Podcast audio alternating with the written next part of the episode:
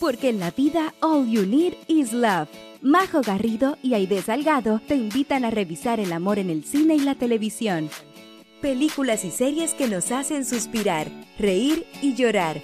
Historias y personajes inolvidables. Aquí comienza Crazy Stupid Podcast. Hola, hola a todos, muy bienvenidos. Hola Majo, ¿cómo estáis? Bien, ¿y tú? Muy bien, solo por el hecho de que te he visto antes de que nos juntáramos para grabar este podcast, porque si no, siento que no nos habríamos visto así como desde que nacimos. Oye, sí.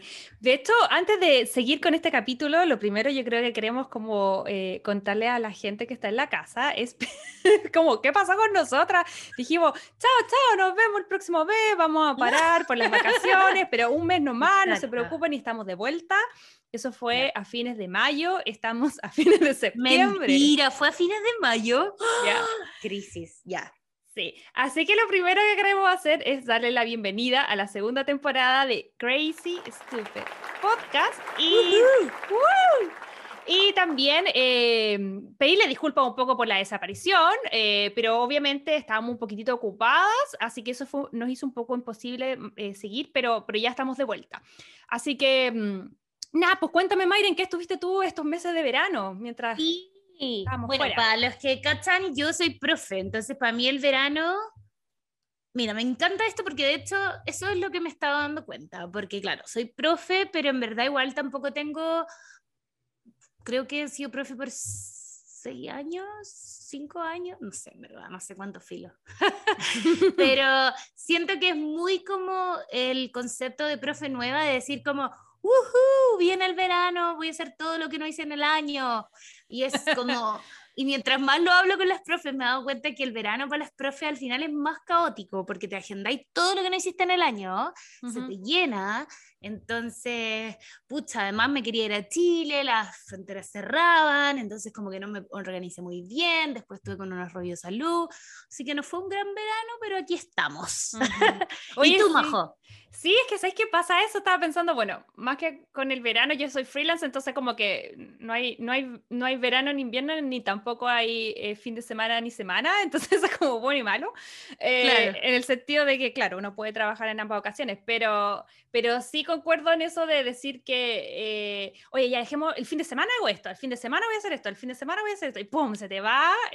ya es lunes, yo creo que es como lo mismo con el verano. Pero mira, en mi caso estuvo, mira, fue un buen verano, eh, a diferencia del año anterior, gracias a, la vacuna y a los buenos dígitos que tuvimos, sobre todo en el comienzo del verano pudimos eh, salir un poco más, así que estoy feliz, poder retomar el tema de los viajes, que para mí es súper importante. De hecho, no sé si lo he contado acá, pero si a alguien eh, te gusta también ese tema, yo tengo un canal en YouTube que se llama Chilena en California, un Instagram, etcétera, donde hago contenido de viaje y que evidentemente el año pasado, por tema de pandemia, había quedado en stand-by y había sido súper frustrante de todas las formas, ¿sabes? Porque era como que, como que, ¿qué voy a hacer ahora? que no puedo viajar y básicamente era el, el tema con el que yo creaba contenido pero pude afortunadamente irme de vacaciones, lo pasamos súper bien, fuimos, nos pegamos una, escapadita con John, fuimos a Hawái, que estuvo muy, muy, muy entretenido.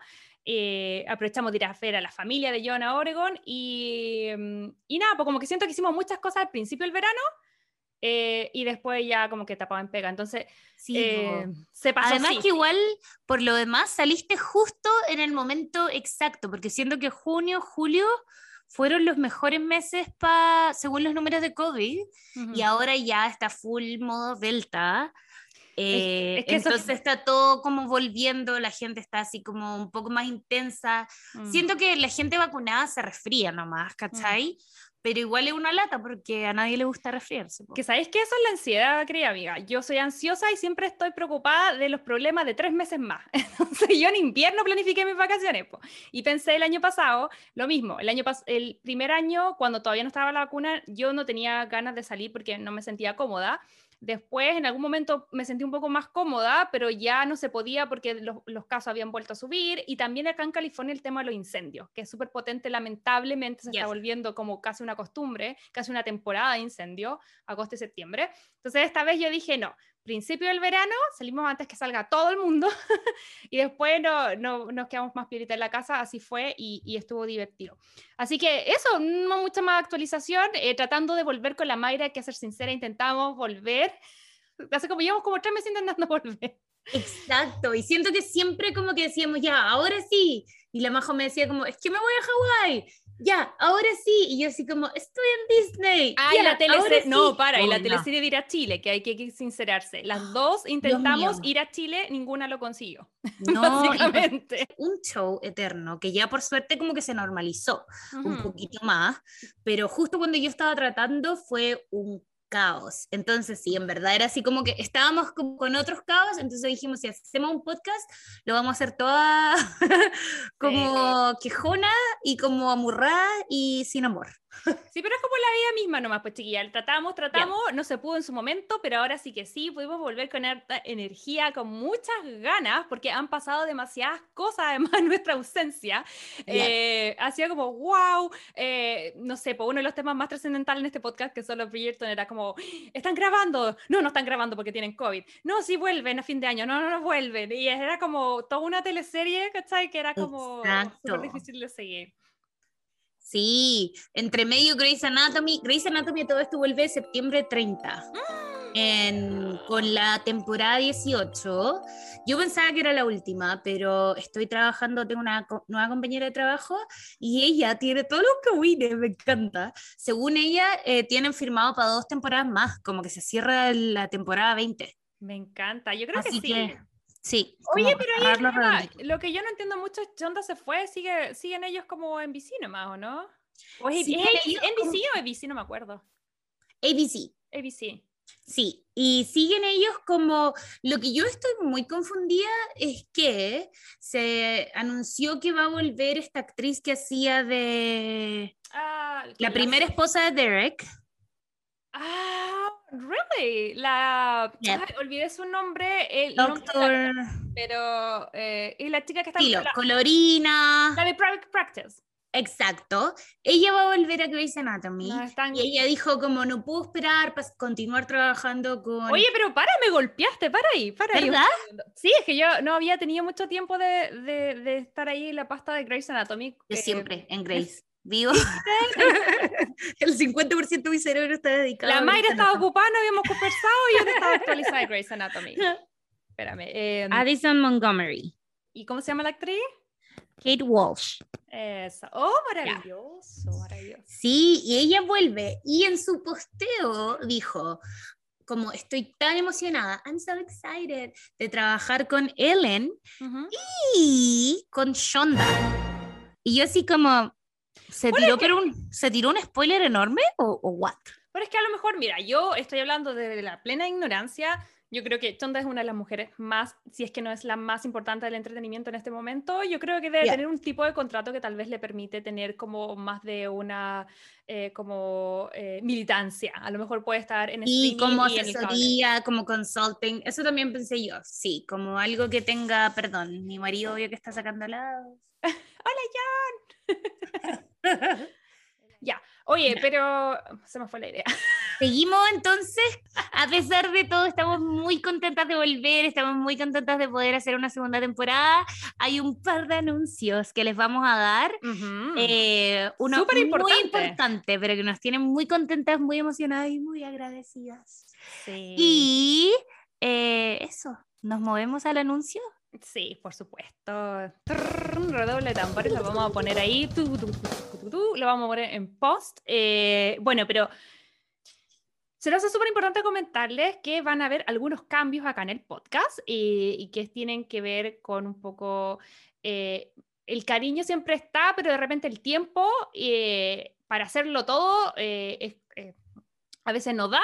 Y como nos estaba contando la Mayra recién, que está con un montón de cosas, de trabajo, también de estudio, en el fondo se le está haciendo un poco complicado el tema de, la grabación. Entonces, eh, quiero que tú, Mayra, le cuentes a la gente de la casa eh, cuál va a ser el cambio. Sí, entonces, claro, como dijo la Majo, en realidad eso, como que siento que si algo nos enseñó como todo este proceso de COVID es que uno no puede controlarlo todo. y como y, claro, también me pasó eso, que estoy, bueno, estoy terminando mi máster, eh, hubieron unos cambios en mi pega, entonces tengo un poquito más de responsabilidad y en verdad yo de verdad amo lo que hago, entonces igual quiero hacerlo bien y quiero hacer todo lo que hago como con el 100% de mi corazón. Entonces le dije a la Majo como, creo que el podcast merece lo mismo y a pesar de que es feliz de venir de invitada y feliz de venir a compartir un par de capítulos, creo que tengo la persona indicada que está eh, lista para poner todo su corazón en este proyecto. Así que... Ay, redoble de tambores. redoble de tambores. Ok, entonces le voy a pasar ahora el micrófono virtual a Aide. Hola, chiquilla. Muy bienvenida a nuestra querida amiga Aide Salgado, ya de la casa, la escucharon en el capítulo de La boda de mi mejor amigo, también nos vino a ayudar en Jamás Besada, cuando la Mayra también estaba con hartas cositas, y ahora viene nuevamente al rescate, Aide querida, muy bienvenida. Aquí estamos, chiquillas, gracias por darme la oportunidad de poder participar ya activamente de un podcast, mi sueño hecho realidad. Me encanta porque siento que de cada vez que nos habla, nos habla como si fuéramos como celebridades. Obvio, para mí son este celebridades. para mí son lo máximo. que, escuchamos el grupo de amigas, nuestras primas en Chile. Y las obligamos a escuchar. Sí. Oye, sí, porque ni a mi mamá le, le el podcast. Me encanta. No, que no lo escuche, porque la historia que contáis en ese campamento que fuiste, no, mejor que ni lo escuche. Por Dios, por Dios. No, sí. El puro canal de YouTube nomás. Mi, mi, historia favorita de la Majo es ese niño que le compraba la colación. Ah, ¡Qué vergüenza! El favorito. Pero ay, de qué rico tenerte no solo no como invitada, sino ya ahora sí como anfitriona, como dueña de casa, maravillosa. Oye, sí, gracias chiquillas por pensar en mí. Eh, de verdad para mí un honor que me hayan tenido ahí como opción. Así que nada, pues voy a tener harta responsabilidad ahora porque obviamente la Mayra dejó muy alto el nivel en este podcast. ¿Qué quieres que te diga? Así que voy a tratar de hacer todo lo mejor posible para poder seguir en esa misma línea. Oh. Crazy Stupid Podcast se está transformando en una familia, eh, así que mm, ahora estamos ampliando esto para la gente en la casa. Em, la Mayra esta, esta temporada va a, tener más, eh, va a estar más ocupadita, así que eh, le va a dejar ahí el espacio a nuestra querida amiga Aide, que nos está apoyando en la conducción, que nos va a acompañar desde ahora en adelante en todos los capítulos. Y bueno, nuestra Mayra querida, por supuesto, que es nuestra gran amiga, eh, nos va a estar visitando cuando pueda. Yo lo que le decía a ella es que no podemos dejar el tema de Grey's Anatomy inconcluso, porque hay gente, la gente necesita terminar de maratonearse la serie. Así que. Y Mayra es la experta más experta. Literal, yo creo que el año pasado saqué mi máster y saqué un doctorado en Grey's Anatomy. Como Total. me, me, lo entrego a mí misma. O sea, olvídate lo que estás estudiando en la U, ¿no? En verdad, eso da lo mismo. Exacto. claro, aprendí más de Grey's Anatomy que del máster. Pero, pero sí, ¿no? Y además que siento que como que como la gente cachó que me obsesioné, de repente me llegan como conspiracy theories de Grey's Anatomy, pero hay gente muy random con la que no he hablado hace como 10 años, como, ¿hay escuchado de esto? Entonces siento que tengo... Ojo, me acabo de acordar, eh, ¿viste The Share? La empecé a ver y como que me desmotivó. A mí no me gustó. No. La terminé y, que, y fue como... ¿La terminaste? Sí, y no me gustó. O sea, no, ojo, a ver, me gustó, la vi, pero para mí fue como sin pena ni gloria. Como que se fue, pasó toda la temporada y siento que, que no pasó tanto y como que quedé en shock porque para mí Sandra Oh es como, onda, de verdad que yo así como las manos al fuego por ella. No es mala, pero no, no me impactó. Mm, claro, como que no te cambió la vida. Sí, a mí me impresionó que haciéndole como publicidad de Cher, ella puso como en comparación, como dijo, como de Cher me, recordó mucho a la primera vez que me tocó representar a una mujer asiática en una como silla de poder cuando era Cristina mm, em, Young. Cristina Young. Cristina Young, claro. Y cuando era como, y puso justo esa escena y yo así como, ¡Ah! ¿Qué sabes que me, me pasa? Mira, o sea, a ver, para desglosar un poco. Em, la serie sí toca temas súper importantes y de hecho me pareció súper entretenido como abrirnos un mundo como universitario que en el fondo yo, tú, tú estás más cercana porque estudiaste acá, yo no lo tenía tan internalizado, me gustan las temáticas nuevas eh, que, tiene, que son súper actualizadas, pero me pasó que como que los temas que tocaron eran súper importantes, pero como que siento que fueron súper superficial, como que me pasó que no me di cuenta cuando terminó y fue como, como que Netflix siguió y me, y me puso la siguiente serie y fue como, ¿terminó? ¿Cachai? Como que eso me pasó, pero ahora, la serie sí toca temas muy importantes. ¿Tú, Aide, viste la serie? No, no la vi y ah, ah, eh, no, no, es que lo mío no son las series de doctores, lo siento. la de Chair no es de doctores, es de profesores universitarios. Ah, ya, no, vi la carátula en Netflix, pero no, no me tinco. Sí, no, yo la empecé a ver y como que me quedé en la mitad del primer capítulo, dije como ya, si lo después la veo y en verdad nunca la terminé. Sí, pero bueno, hay gustos diversos. Y, eh, cuéntenos ustedes en la casa. Y de esto no lo habíamos comentado hasta el momento. Tremendo error. ¿Por qué no habíamos llamado a que por favor, si eh, les gusta este podcast, y nos quieren apoyar, recuerden que nos pueden seguir en redes sociales y es súper importante que nos puedan dar el seguir en las plataformas donde se escucha este podcast, que son Apple Podcast, Spotify y Google Podcast. Si ustedes le dan ahí eh, clic al botoncito de seguir, eh, nos están ayudando a hacer un poquito más visible este contenido. Exacto. Así que ojalá lo puedan hacer. Em, y ahora sí, tenía que preguntarte eso, eh, Mayra, porque era como, para mí Sandra o es Mayra o el o Chonda, lo que sea. Pero, ok chicos, bueno, ahora ya eh, con todo eso claro de para dónde va este podcast, vamos a meternos de lleno en eh, la película. Quería preguntarte a ti, Aide, eh, ¿cuándo viste esta película? ¿Qué sensación te dio la primera vez que la viste?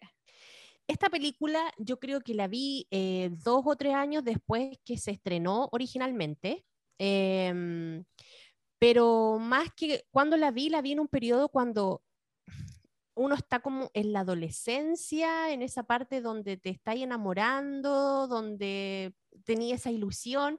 Entonces, como la vi en esa época de mi vida, yo creo que fue como más significativa también. Porque ahora la veo y cuando ahora la volví a ver para, para el podcast, eh, mi pensamiento fue, ya, así como que esta cuestión no le pasa a nadie, ¿qué le va a pasar esta cuestión? Fui, como mucho más, más realista, pero recuerdo que la primera vez que la vi, cuando estaba en mi periodo de, de adolescente y, de estrellitas de amor y todo eso, eh, yo decía, ay, qué romántico, qué, ay, qué espectacular. Y, y, claro, no, no tenía tan cerrada la posibilidad de que me podía pasar a mí algo eso, ¿no? Es verdad. Oye, ¿y tú, Mayra? Porque yo me acuerdo cuando nos planteamos la idea de este podcast, tú dijiste esta, el nombre de esta película, que te gustaba un montón. Sí, yo creo que esta es definitivamente como la, es como la Biblia en mi casa, como que siempre Notting Hill ha sido parte de mi mamá ama, cuando fui a Londres me dijo así, como, anda Notting Hill, ¿cachai? Como, así, must, ¿cachai? Como, y siento que me gusta, pero siento que, claro, igual es como rom-com porque es como livianita, pero siento que es mucho más rom que com, ¿cachai? Todo el rato. Total. Siento que hay otras películas que en verdad te reís mucho más y claro, y al final se enamoran esta en verdad se enamoran y te reís de repente, ¿cachai? Pero es que está mm. interesante analizar porque es un humor un poco británico, que ojo, que nosotras no estamos muy como, o la gran mayoría de la gente no está tan acostumbrada. Hay gente que ama el humor británico, o sea, el humor británico. Yo la verdad es que no me río tanto. Yo soy como que he estado machacado mi cerebro por Hollywood, donde en el fondo un, un humor un poco más... Em, eh, físico, un poco más, que ya lo hemos hablado en otros capítulos, y acá es como un humor bien reflex, como un poco más reflexivo. A mí me da... Eh, a mí me da la impresión que es como un humor más inteligente, puede a ser. Eso No sé. a mí porque igual las respuestas que dan en estas películas, en las partes chistosas, son como como que yo quedo así como, es muy inteligente igual decir esto, pero es gracioso. Sí, pues bueno, ahí está el gran debate, pues el humor, que, que bueno, que el gran debate cultural entre eh, el, que, clarifiquemos, saquemos, lo que pasa siempre es que los europeos y los ingleses siempre han visto a los gringos como los gringos tontos, básicos, y, y, los gringos ven a los ingleses como estirados y como...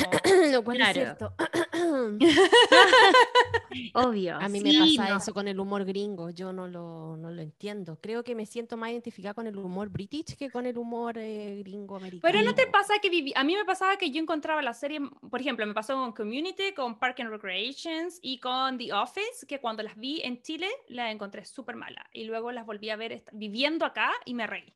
Como que siento que el humor es mucho de vivencia, lo que te hace reír es que tú te identifiques. Y tal vez por eso no nos reímos tanto con los ingleses, porque tal vez no tenemos tanta experiencia en común con ellos. Mm, puede ser.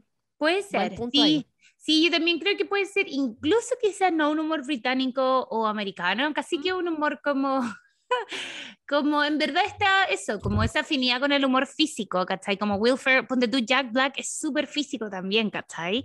Adam Sandler es súper físico. Adam Sandler, exacto. Pero ponte tú, yo pienso como no sé, como quién no se rió cuando Julia Roberts, onda, no se puede sacar el anillo, ¿cachai? En, la boda de mi mejor eh, amigo. La boda de mi mejor amigo. Y tú decís como, qué vergüenza. Como esas situaciones que en verdad te reí, pero no es que Julia Roberts esté como, oh, me voy a hacer pipí, ¿cachai? Como que siento que es muy como oh, ya, filo, como nadie ha sido tonto en verdad.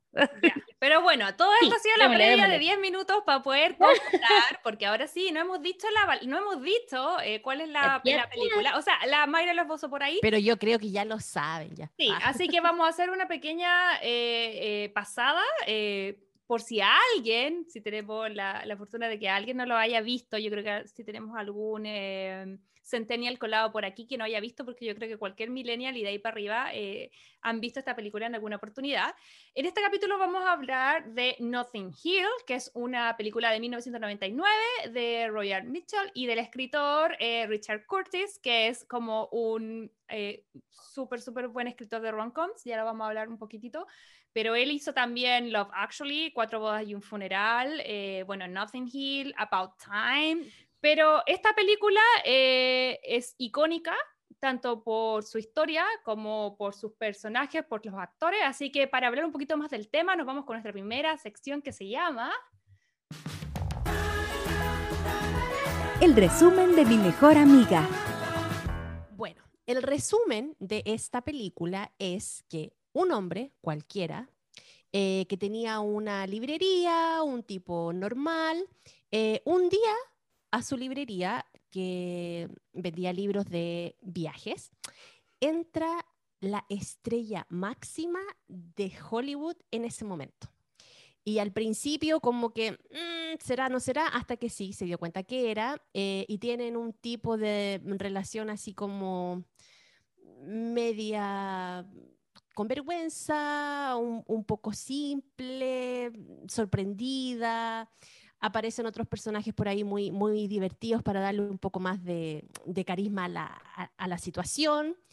La chica se va, hace lo que tiene que hacer, pero después hay un segundo vuelco en donde mm, pasa una situación em, y por ese motivo la chica termina en su departamento eh, él le hace un favor porque le derramó un vaso con naranja en su polera, entonces la invita a su casa, que se cambie de ropa, pedirle disculpas como todo un caballero inglés.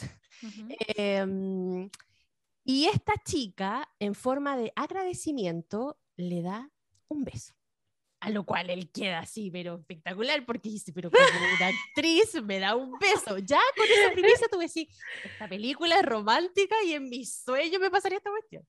Bueno, ahí después hay una, una cierta, se van, ya bueno, se despide, se dio el beso, quedó loco, se va y por ese motivo después esta chica, obviamente que ella buscaba algo más allá en su vida eh, de famosa, eh, llama por teléfono de nuevo a, este personaje.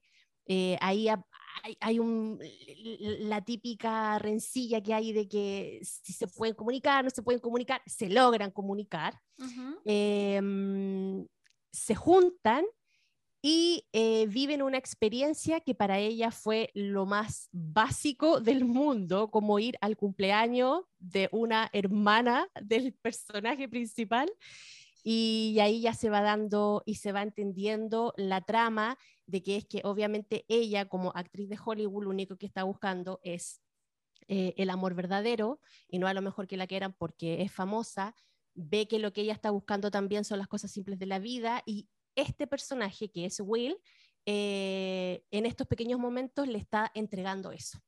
Entonces obviamente ella se empieza como, no a enamorar de inmediato, pero sí a, a tener como un interés por esta persona eh, se juntan después nuevamente, hacen cosas comunes, como por ejemplo ir al cine, como que la aterriza un poco dentro de esta elevada situación de ella como actriz de Hollywood, como que la lleva a las cosas más básicas y más normales de la vida, como salir a una cita normal a comer o ir al cine después de una cita. Em, pero aquí viene como la, la, la cosa que rompe todo y que es que se ven en una situación donde choca la realidad y él se da cuenta de que despierta y se da cuenta de que ella es una actriz de Hollywood y él es un simple vendedor de libros. Em, entonces ahí ya se rompe toda esta magia, toda esta conexión. Eh, pasa el tiempo, él trata de volver a, a como normalizar su vida, porque obviamente quedó en las nubes con toda esta situación.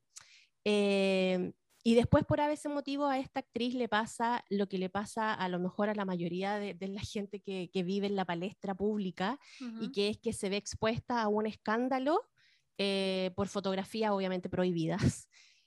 Entonces, después viene la situación donde ella se ve envuelta en este escándalo y eh, obviamente, ¿a quién recurre? A esta persona simple porque era como su refugio. Entonces, ahí empiezan a vivir unos días perfectos, ven que se complementan súper bien, él la ayuda, él le da ideas, se conocen mejor, pero eh, hay un, quiebre nuevamente en la historia eh, y ella se tiene que ir rápido, eh, no se ven más, pasa un año em, y de ahí por...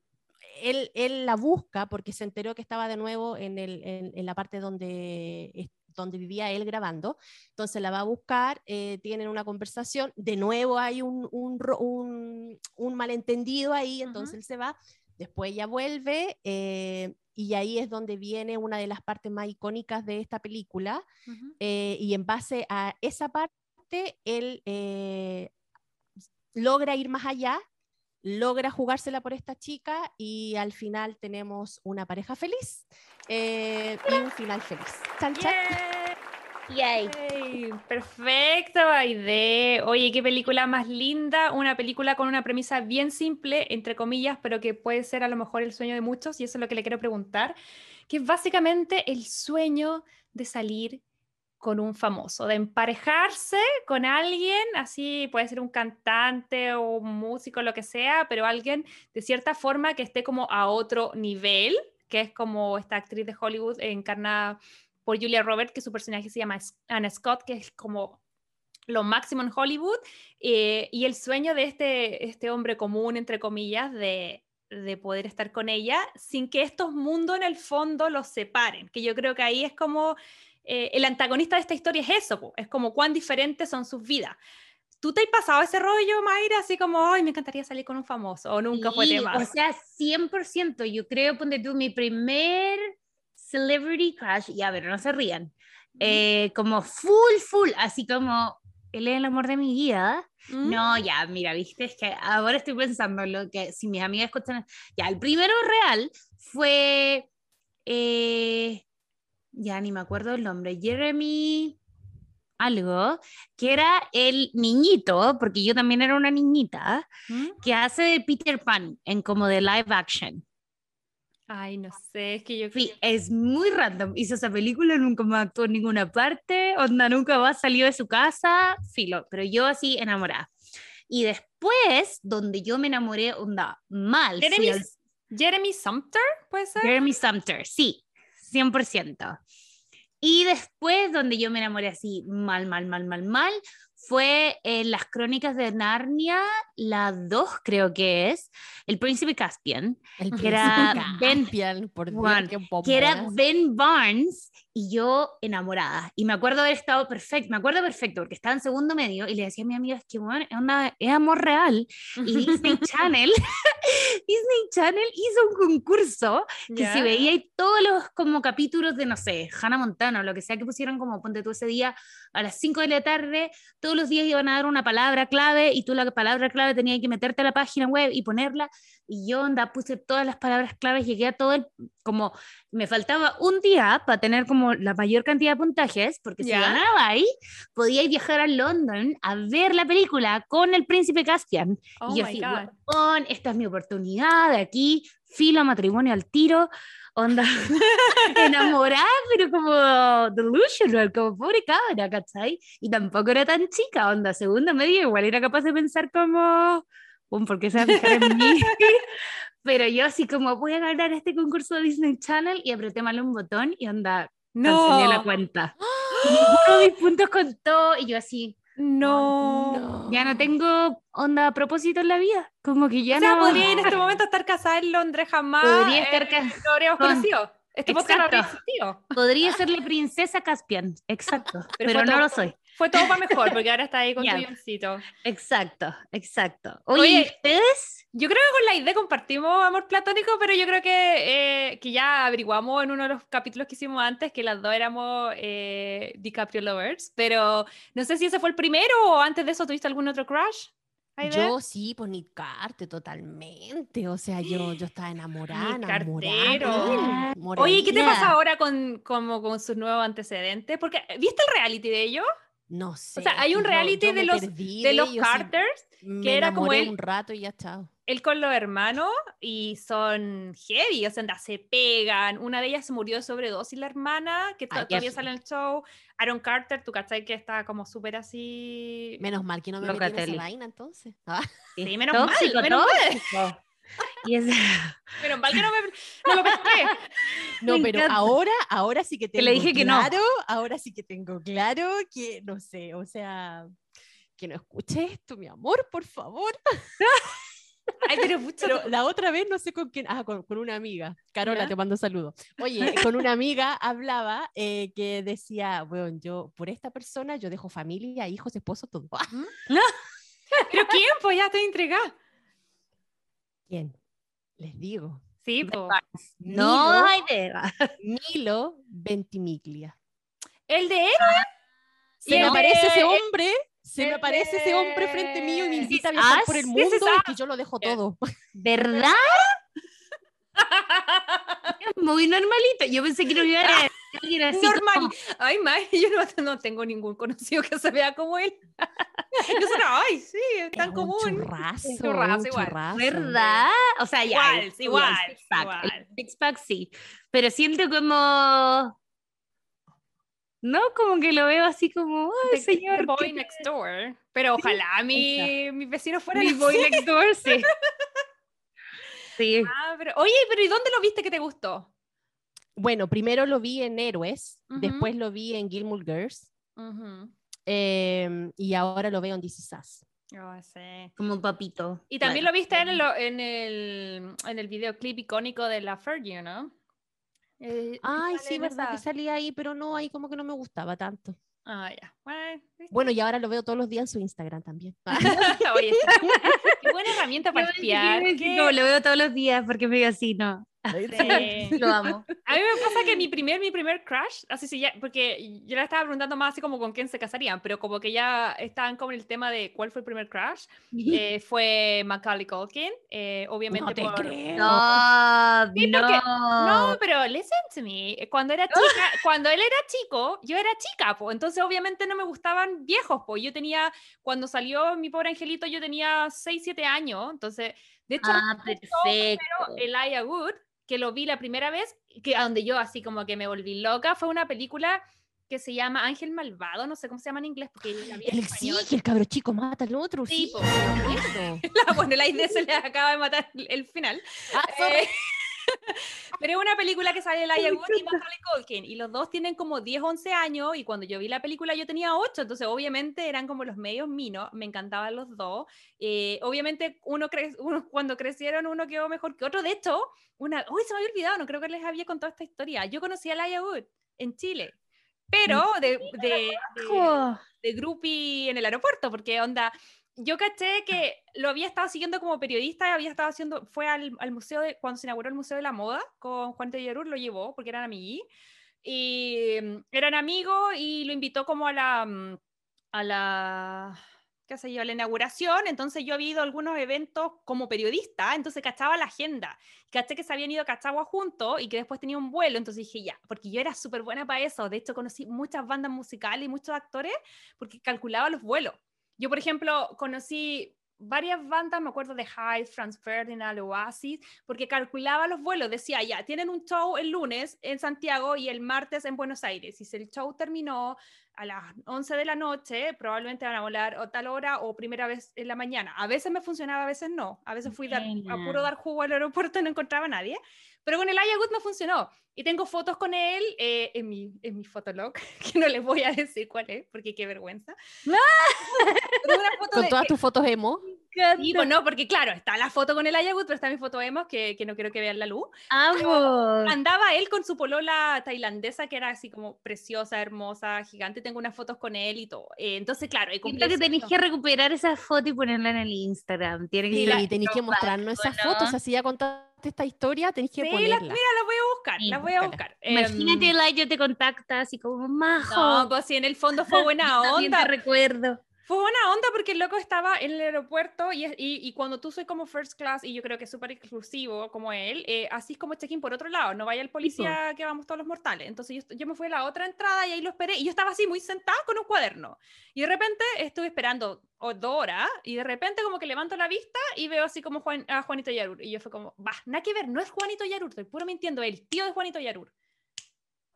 Me olvidé ahora el nombre, lo voy a buscar, pero el que Jamás te habríamos corregido. Sí, eh, es el, el, el, que tiene, el dueño de, del Museo de la Moda, pero en fin, ya no sé.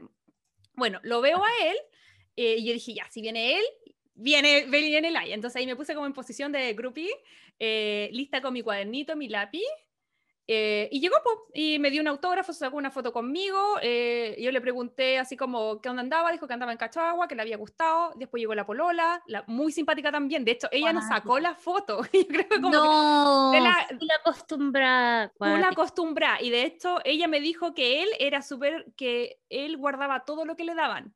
Y que tenía como. Porque yo solo le pedí como un autógrafo, me saqué una foto. Eh, pero dijo que tenía como una cajita en su casa con todas las cartas de amor, todos los peluches y todas las cosas que él le ah. entregaba, ¿cachai? Pero yo igual ya era viejota, ya estaba en la UCI, es que no trabajando, entonces yo solamente como que me saqué una foto y un autógrafo. Podría haber sacado un calzón ahí se lo pasó. Además que señor Elijah, como maricondo, ya tanta carta que no leyó, basta. Sí, pero en fin, ese era mi, mi, eso fue mi crush, que lo pude conocer así muy, muy a la pasada. Eh, pero eso, voy de ahí, bueno, amor eterno a Leo DiCaprio, que nunca me lo... Eh, yo creo que lo veo memeo, esa, esa es mi sensación. ¿Verdad? como que lo veo memeo. Pero volviendo al tema de la película, ya volviendo a como crush más, más adultos, por ejemplo, eh, ¿Quién tendría que ser? Así ya, hipotéticamente, sé que estamos casadas, pero en un mundo hipotético, porque hipotéticamente... Oye, sí, yo le quiero pedir eh, eh, disculpas públicas a, a, mi esposo. Eh, ay, ay, de que... No, pero si uno tiene derecho a que, Le, le, guste, que le guste, si está casa, ya te Además que Will, Will estaba divorciado porque su mujer lo había dejado. Sí, po. Ah, claro, no, pues si él estaba divorciado, él tenía todo el derecho. Así que en este hipotético nos acaban de dejar porque... Ah, ya, claro. Nos acaban de dejar, nos acaban de dejar, sí. Sí, pero en el fondo el tema es... Eh, Me encanta sí. Nos dejaron, nos dejaron, despechados. Nos dejaron a todas. No, pero, pero mira, no, yo creo que para pasarlo bien en este podcast, porque vamos a hablar mucho de mí, ¿no? Y de mí no rico, hay que olvidarse que tenéis marido. No, no Mauri, no lo tomé a mal. John, yo sé que también hemos relajado. Em, pero estamos hablando de hipotéticos, ¿cachai? Porque uno no puede estar así como. Eh, no, yo no te voy a decir así como si viene. Eh, ¿Cómo se llama? Milo, ¿cuánto? Milo Ventimiglia. Miglia. Yo no te voy a decir, oye, si viene Milo Ventimiglia mañana, dejáis al Mauri. No te, no te estoy preguntando eso, te estoy preguntando en hipotético. Estás poniendo una situación No, porque no es la idea, porque no, no vamos para allá. Si la idea aquí es como fantasear, e igual que la gente en la casa, que no va a dejar sus pololos, sus novios, no sé quién. Aquí estamos hablando de otra cosa más, más macro. Así que aquí los pololos y los maridos no existen. Eh, o, o, pololas o, señoras o lo que sea. Exacto. Eh, y voy más allá con el tema del anhelo, ¿cachai? Como de la estrella de Hollywood, como de la persona famosa, de cualquier índole, que como que pareciera ser más elevada y como que hay gente que es como, eh, como que es, es, su sueño, como estar con esa persona, porque a lo mejor la quiere de forma platónica, eh, pero tú no, pero es súper loco que alguien tenga un amor platónico por ti si no te conoce. ¿Cachai? Porque tú no nosotros no conocemos a ninguno de los que estábamos hablando. No sabemos si se tiran peo de hondo, no sabemos si son pesados, no sabemos si a esta altura no sabemos si son QAnon, eh, eh, QAnon sí, como Brian de los Backstreet Boys. En el fondo, Está todo basado en el físico, en una idealización, en lo que nos imaginamos, en el rollo que nos pasamos, ¿cachai? Con esas personas pero, pero al final esta película te muestra que son aterrizados, porque tienen... Y yo creo que igual evoluciona un poco, porque yo siento, ponte tú ya, mi amor por Ben Barnes, como que nuestra vida, esta es como yo la imaginé. ¿Cachai? Como que, obvio que uno se imagina, ponte tú ya, ya, ponte tú, no sé, ¿cachai? Viendo Camp Rock y te imaginaba Nick Jonas cantándote, ¿cachai? O 10 Things I Hate About You, como a, al gallo cantante cantándote, ¿cachai? O como cosas así, como que, uy, te llevan al evento que es todo, ¿cachai? Salís en la portada de la revista porque ellos son tan famosos y tan maravillosos y tan no sé qué, ¿cachai? Siento que ahora como que preferiría como mil veces a alguien, ponte tú, como exitoso y estable antes que alguien famoso, ¿cachai? Como que famoso ya filo, si es famoso es famoso, ¿cachai? Pero prefiero 100 veces que sea como estable y que, no sé, ¿cachai? Un como, sí la parte violenta, pero ponte tú un Christian Grey que te diga como, ¿queréis venir a mi avión? Como, yo bueno. ¿Cachai? Sí, puede ser. A mí me pasa que, oh no, Aide, no te había preguntado a ti, ¿qué, qué, qué opináis? ¿Qué, de, ¿Qué opino de, de qué? de como de, de, de esta, eh, a ver, como que te parece, te sigue pareciendo atractivo como ir detrás de un famoso, porque siento que es una idea que a lo mejor cuando uno más chico la ve como de forma más platónica, pero como mencionaba la Mayra, de forma más aterrizada, estar con alguien famoso y así de famoso y expuesto, como era el personaje de Anna Scott, es un cacho, ¿cachai? Es un cacho tremendo, pues un cacho tremendo, pero cuando el amor llama uno no puede hacer nada. Ahora, yo me pregunto la factibilidad de estar con un famoso, porque yo cuando estábamos preparándonos para esta grabación, yo le decía a las chiquillas así como, mm, a mí me encuentro con el duque en el supermercado y es como, loco, como que lo grabo a un live. pierde la compostura o sea, como que sería cero piola, porque uno de los grandes atributos, como una de las dos decía, es que Will, eh, el personaje de Hugh Grant, era súper piola, súper piola. Entonces, en fondo, como que podía relacionarse con esta actriz y, se quedaba calladito y no hablaba con la prensa y, y, eso yo era súper respetuoso también. Funcionaba muy bien con lo que Ana quería, pero yo, mm. por ejemplo, no podría. O sea, yo me encuentro con Leo DiCaprio y de verdad me meo primero y después hago un live. Pero yo creo que igual depende, ponte tú, como de la circunstancia, ¿cachai? Ya, filo, en verdad él era piola, pero si lo pensáis, él en ese minuto igual estaba como en un momento profesional, ¿cachai? Estaba en su pega, ¿cachai? Em, así que no, da lo mismo. Es que se cae el micrófono, perdón, ahora sí. ¿Cachai? Él igual está en su pega, ¿cachai? Yo siento que sí, ponte tú lo mismo que te pasó a ti con el Wood, ¿cachai? Si los conocís como trabajando, igual mm. uno como que se muerde la lengua así como hola señor, ¿cuál es su nombre? ¿Cachai? Como, sí, como en mi experiencia, ponte tú las veces que me he topado como con gente de los famosos, como por temas laborales, es como, ¿cuál es su apellido? Y cuando mm. claramente yo ya sé como, con quién se quedó, con quién se separó, claro, ¿cachai? Como todo. ¿Verdad? Pues, oye, en todo caso, aquí la que más tiene la posibilidad de casarse con alguien famoso es la Mayra. sí, no puedo mencionar. Volver a casarse, disculpa, volver a casarte. Sí, es que eh, eh, no podemos mencionar detalles. a la gente siempre le hemos dicho que confía en nosotros, pero ella tiene grande acercamiento con gente famosa, pero, por lo menos no puede detallar. ¿Sabéis qué? Ese a lo mejor es un buen punto, porque igual hay gente que la raya y empieza a pensar que eso le va a pasar y como que tú los veis como, como perder la compostura y tú decís como, esta persona no está cachando que que este, esta celebrity como que no está ni ahí, ¿cachai? Mm. Como que nosotros somos como the help, ¿cachai?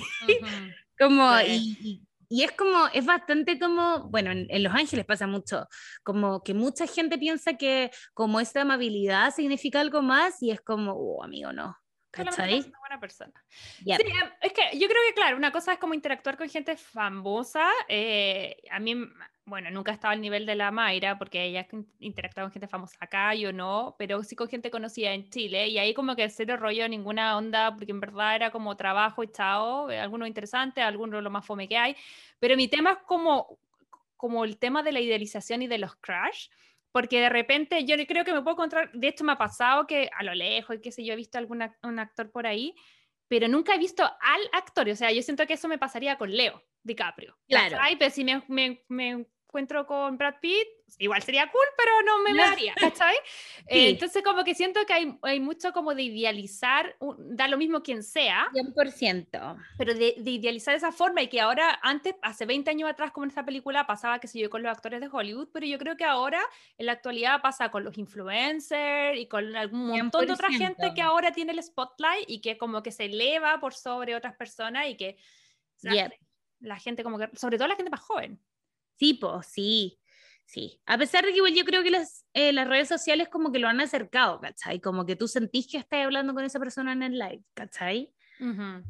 Pero eso es como raro, yo creo, porque en el fondo es como que, no, igual es bacán. Como que ahora puedes cachar qué está comiendo, en dónde está, eh, qué películas le gusta. Sí, acerca más al personaje, o sea, no el personaje, pero te sentís más cercana a la persona también. Pero es falso porque nosotros, conocerla más, nosotros tenemos huevo posibilidad de conocer a Leo. Sí, totalmente. Pero podemos Uno nunca sabe. Oye, ¿por qué no lo decretamos ahí de no, no, no, lo encontramos? Ay, milo, milo, milo. Milo hace grande. No, pero lo que me gusta igual, ponte tú, si lo pensáis desde el otro lado, me encantó como la idea lo, como lo explicó, que al final para ella, ponte tú, él es un refugio, como que eso siento que es algo como con lo que yo me conecto mucho más con Notting Hill que pensar como en el amor de Celebrity, ¿cachai? Como que alguien sea tu refugio y que tú decís como ya filo fuera está quedando la escoba, ¿cachai? Onda, no sé. Ponte tú, yo pensaba como ya este verano que fue caótico y como me sentaba en el sillón con John, ¿cachai? Y como refugio, no tengo que pensar en nada, ¿cachai? Como esto es todo lo que necesito. Como, como que creo que con eso me conecta más Notting Hill que como con ese amor de Ana Scott. Como que siento que yo soy... Eh, yo soy Anna Scott. ¿Oh, de verdad? Filo, el ego. No, pero siento como que eso me, me, gusta mucho, ¿cachai? Como que son el refugio el uno del otro, porque él igual, claro, ve todo este celebrity, pero no se enamora como de la celebrity, él se enamora de esos espacios cortitos juntos en donde comparten café, en donde comen helado, ¿cachai? Entonces... Donde él le ofrece su ayuda para leer un, un, un, un libreto. Un guion pésimo, yep. Exacto. está llena de momentos preciosos. Yo creo que esta comedia romántica es una de las favoritas de mucha gente porque eh, si bien podemos debatir si, si es graciosa o cuán graciosa es, a mí me pareció graciosa. Eh, no es la máxima rom-com que me reíó, pero sí, pero sí tiene esos momentos, me maté de la risa. Eh, además, como, no sé, yo creo que es, es, divertido como ver como distintos momentos te dan risa. Para mí, el más chistoso es una de las primeras escenas, como nos contaba la idea bueno, ellos tienen este meet cute, que es cuando, cuando él le, sin querer le vota como OJ, que le dicen acá, que es el jugo naranja. y bueno, y se conocen y todo. Y, y después e, ella como que lo manda un poco a buscar eh, y, va, va, al hotel. Y se conocen y básicamente la situación es súper incómoda porque él eh, lo confunden y piensan que es como un, periodista en una rueda de prensa. Entonces tienen esta primera conversación que sería como más para conocerse más, para ver si hay onda o no, y la tienen básicamente eh, frente a más gente, porque están los agentes, los managers, tienen que hablar un poco en código, está todo como súper raro, pero al final ella como que le, le, da a entender que está interesada y que se podrían volver a ver. Pero a mí lo que me mató de la risa es una vez que termina eso, y él ya, chao, se va para la casa como de partida diciendo que era como de una, de una revista que se llama House and Hound, me parece que se llama. Que... como Casa y Caballos, como Horses and Hounds, sí, filo, como cualquier cosa. Que era una revista que él vio, así que estaba encima en el hotel, pero a mí me da mucha, me, me maté de la risa cuando él después le dice, ya, chao, me voy. Eh, eh, y como que el los managers le dicen, ya, pero ¿a dónde te vas? Y se te queda como todo el resto del elenco. Exacto, y tiene que entrevistar hoy a todos los demás. Y yo me maté la risa porque era como que, es como que el cringe que me daba era como yo soy periodista, entonces como que cacho la paja que es llegar a una entrevista de esa índole, no preparado, y obviamente él no había visto la película, no tenía idea de quién estaba al frente. Me da risa cuando le, le pregunta a un actor así como, ¿te identificas con tu personaje? Y justo el actor era como español, entonces le contesta en español y le dice así como no, era un robot caníbal. ¿Cachai? Así como muy. Imposible. Entonces, me gusta mucho como esa, ese, ese juego de cómo acercan un mundo que es tan lejano. ¿Cachai? Como toda esta cosa de ser estrella de Hollywood y te ponen situaciones diferentes que no son la típica, porque hemos visto millones de veces como escena en los cafés, qué sé yo, en los parques, pero esta me pareció súper atractiva y súper distinta y me reí. Me encanta cuando él está tan perdido como en temas de farándula. Que, y le pregunta a esta niña como, ¿esta es tu primera película? Y así como, no, es como mi 25 ava. y le dice, ay, ¿cuál ha sido tu favorita? ¿Trabajar con Leonardo? Y él está tan en nada que le dice como, ¿Da Vinci? como Leonardo da Vinci. como, no, como, DiCaprio. Y es como, Leonardo DiCaprio y él, lo peor es que como que uno dice como ya, al fin como que se va a pegar la cachada y él dice como, ¿y él es tu director italiano favorito? Como en nada, en no verdad, nada. En Oye, nada. ¿y te diste cuenta quién, quién era esa actriz? No. Espérate, que es la, mina de, es la mina de. ¿No te fijaste? Yo de partida me caí de poto, no cachaba que era inglesa. La Misha Barton de ¿De OC? ¿Nunca viste de OC? Ah, no, quedé igual. ¿The Hills tampoco? No. Ya, Misha Barton. Pero sale chiquitita. Misha Barton es como la mina donde OC es la serie que era acá en California, supuestamente en Laguna Beach, pero la, la, la, grababan, la grababan acá en Redondo, donde yo vivo. Que es donde mm, sale la Summer, sale. ¿No la cacháis? No, no la cacho, pero estoy viendo fotos ahora de cómo está de grande. Bueno, ella es súper, súper famosa, pero siempre ha sido famosa como ser como la chica, así como bonita gringa, y acabo de cachar que es inglesa. De hecho, la googleé y dije que está en Inglaterra ya. Y no, la mina es inglesa y todo. Pero bueno, en fin, ella hace, eh, es súper loco porque está ella, está la mina de Newsroom, que es, em, que es como otra actriz súper famosa que, que hace de polola de cuando le están tratando de buscar como una novia nueva en estas peleas cuando... Perfecto, ya, que es amorosa, pero él está como ni ahí. Sí, que es como la mina perfecta, ¿cachai? Que es bonita, amorosa y todo, pero él no puede superar a, la, a esta mina. Después de la galla que dice que no come no come nada que no se haya caído naturalmente de un árbol. Oye, esa frase yo siempre la he mantenido porque me reza eso y como no confían en los vegetarianos. Sí, es muy, pero es muy la visión que la gente tenía de los vegetarianos, yo siento como en esa época también, ¿cachai? Así como los vegetarianos no comen frutas porque piensan que tienen alma. Yo soy vegetariana hace ocho años y todavía hay gente que me tira la foca. sí. ser vegetariana, es como que te agresivo. Yo creo que esa, pero ojo que eso es, no recuerdo este nombre, pero es un tipo de, de, de, alimentación que es la gente que solamente come cosas que se caen. Yo creo que es demasiado extremo para mí. sí, Privilegio igual se llama también. Sí. Oye, y Aide, ¿cuál ha sido como una de las escenas que más te ha marcado? Em, ¿Cómicas? De la que tú quieras, cómicas, románticas tengo, o sea, de la parte cómica yo encuentro que lo más cómico para mí es cuando vienen saliendo del cumpleaños de la hermana y gritan y él así como que todo para no tratar de sentir incómoda a la Anna Scott le dice, hoy odio cuando hacen eso, cuando me voy siempre lo hacen. Así que ahí me da mucha risa y ahí te, te dice al tiro que este personaje es un personaje que no le gusta que la gente se sienta incómoda. Él se preocupa mucho de, de, de, que la gente se sienta bien, ¿cachai? Entonces me da como mucha risa esa parte.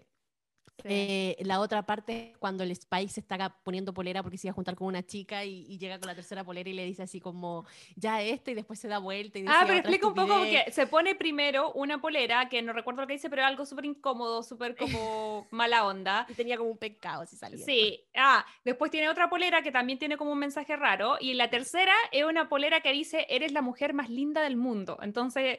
Eh, Will le dice, oh, esa polera está muy bonita porque era Valentine's Day, parece. Sí. Y después el tipo se da vuelta y por detrás de la polera dice... Oh, eh, como queréis tirar, básicamente. Sí, básicamente, sí. es como fancy of fuck. Sí. Oye, pero esa, hagamos... Esa parte es muy chistosa, por lo menos me da mucha risa. Es graciosa esa parte, pero un poco para la gente que nos está escuchando, que tal vez no, no ha visto la película, hacer un pequeño de... como pasada muy cortita por los personajes. Tenemos el principal que es Anna Scott, que es la Julia Roberts, y tenemos a Will um, Tucker. Will Tucker, que es Hugh Grant, que ellos son en fondo nuestros protagonistas, como nos decía la idea, la Anna Scott es muy famosa en Hollywood, Hugh Grant vive en Notting Hill, que es un barrio en Londres, donde se supone que es como eh, la persona común, viene saliendo de una relación bien larga, eh, parece que estaba casado, de hecho, y, en ese momento ellos se enfrentan. Estos dos personajes son súper adorables, son, son eh, a su propia manera, no sé, a mí me gustaron los dos, pero creo que lo que más me llama la atención es el resto de los personajes también creo que ahí sí siento que los ingleses lo hacen un poquito mejor que los gringos con, con el tema de, la, de, los personajes secundarios y los amigos, em, que son súper clave en la historia, porque en el fondo eh, la historia de amor de estas dos personas no se desarrolla en Hollywood ni en las cámaras ni nada, al contrario, escapándose un poco de, de este spotlight y se desarrolla en el día a día, con los amigos, con ir a al cumpleaños de la hermana, con cosas simples. Y creo que todos los personajes ahí están súper bien interpretados. De hecho, la hermana, que es como una actriz súper icónica inglesa que tiene una cara como muy así chistosa, que... Eh, Emma Chambers. Sí, ella, yo buscando información para este podcast me di cuenta que, se, que falleció en el 2018, le dio un ataque al corazón, no tenía idea.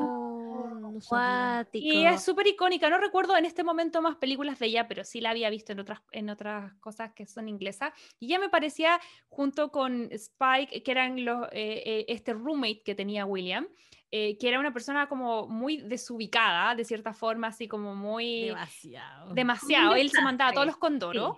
Eh, y él es básicamente el que termina como un poco, eh, se le cae el cassette, como diríamos en Chile, y, cuenta que la Ana está escondida ahí y provoca conflicto entre ellos.